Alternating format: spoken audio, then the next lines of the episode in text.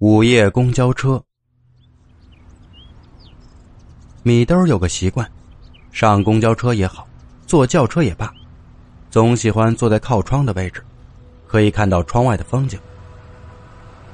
同学小雪骂他是有怪癖，难不成没有靠窗的位置还不坐了？嗯，还真是这样。一旦没有靠窗的位置，米兜宁可站着。米兜家里富裕。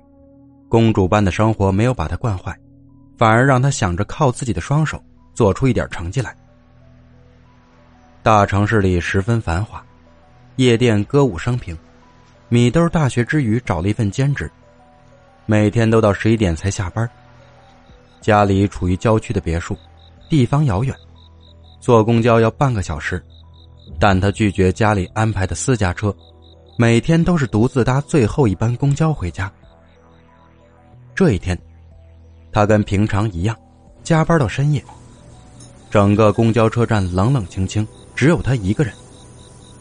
公交车站牌闪烁着微弱的灯光，忽闪忽闪的。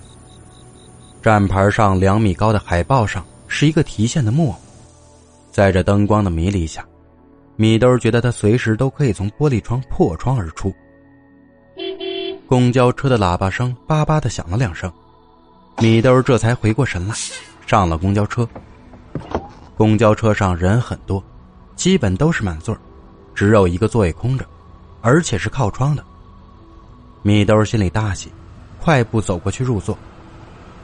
他很奇怪，为什么其他人有座也不坐，宁可站着？难道站着舒服吗？不过他也没有多想，从包里拿出耳机，继续听音乐。车开得很慢，车厢内很安静，在摇晃的车厢内，米兜竟然有了睡意，靠着窗闭上了眼睛。就在闭眼的瞬间，他似乎看到司机的头竟然旋转了一百八十度，狰狞的对着自己笑着。猛然惊醒，才发现司机很正常，看到的仍然是后脑勺。米兜觉得可能是自己太累，出现了幻觉，继续闭着眼睛享受着宁静的时光。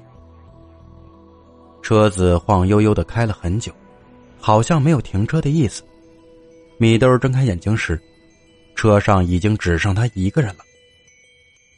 司机还在继续开着车，车外黑漆漆的一片，显然已经到了郊区了。片刻的功夫，公交车停了。上来一个女人，身怀六甲。女人留着短发，很清秀，穿着一件宽松的红色连衣裙，径直走到了米兜身边。米兜有点不开心了，其他那么多空座位都不去坐，为什么偏偏要站在自己旁边呢？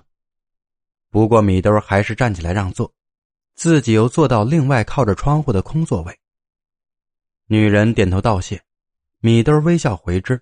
然后转头看着窗外，车厢内重归平静，只有汽车行驶的轰隆声。突然，女人大叫起来，脸庞扭曲，额头青筋暴露，很痛苦的捂着肚子。米兜第一个想法就是，不会是要生了吧？这个大胆的想法很快得到证实，女人的身体下方开始涌出大量的羊水。米兜慌张的跑到跟前，手忙脚乱的不知所措。她一个黄花大闺女，未经人事，对街上的事情一窍不通，想扶着女人也不是，想让她躺下也不是。女子一声尖叫，一个孩子嗖的一声，跟下蛋一样溜了出来。米兜急忙脱下外套，抱起孩子，转过身，想把孩子还给女人，可是眼前哪有什么女人？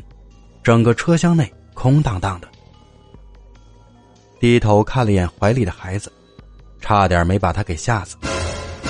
孩子的头部像是被什么啃过一样，血肉模糊，一颗眼睛已经暴露在外，嘴巴上既没有嘴唇，嘴里也没有牙齿，空洞洞的，如同无尽的深渊。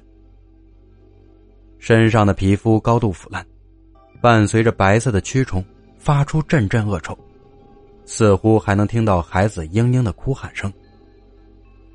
米兜惊恐的把衣服丢掉，换来司机的一阵咒骂：“大半夜的，鬼叫什么？吓死老子了！”司机的声音让米兜镇定了不少。这不是还有活人吗？怕什么？虽然不断安慰自己，他还是吓得浑身发抖。在公交车上的时间简直度日如年，每一秒都在挑战他的承受极限。好不容易到站了，米兜衣服也不要了，一溜烟的百米冲刺，后面传来司机的咒骂声，埋怨他一惊一乍。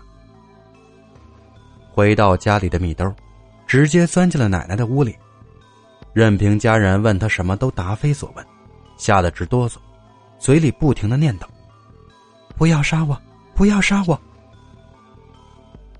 奶奶是老一辈的人，看惯了世间的种种，见多识广。